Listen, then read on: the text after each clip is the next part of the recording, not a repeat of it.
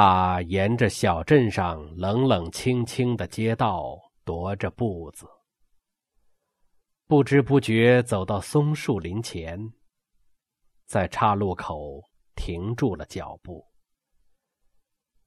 岔口右面是从前的监狱，阴森森的，和松林只隔着一道挺高的尖木栅栏。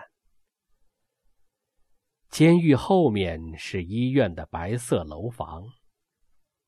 就在这里，瓦利亚和故乡的同志们被送上了脚架，牺牲在这空寂的广场上。在当年树立脚架的地方，保尔默默站了许久。然后他走下路边的陡坡，进了烈士公墓。也不知是哪一位热心肠的人，用云杉枝条编制的花环，装点了那一排掩埋钟骨的坟墓，又在小小的墓地周围，种植上一圈苍翠的小树。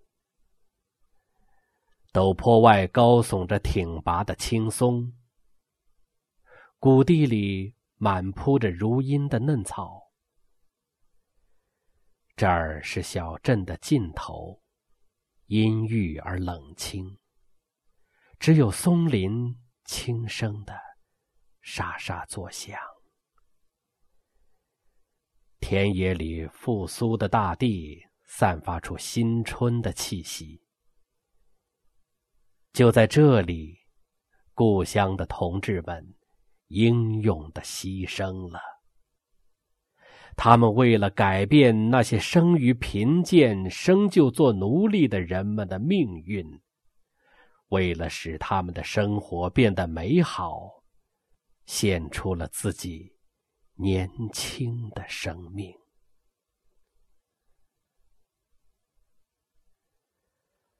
保尔缓缓摘下军帽，哀思，深沉的哀思，充满了他的心。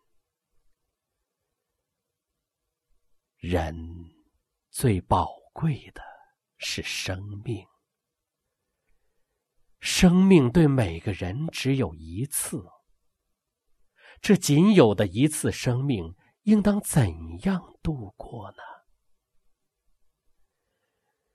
每当回忆往事的时候，能够不为虚度年华而悔恨，不因碌碌无为而羞耻。在临死的时候，他能够说：“我的整个生命和全部精力都已经献给了世界上最壮丽的事业——为人类解放而进行的。”斗争，人应当赶快生活。保尔怀着这样的忧思，离开了烈士公墓。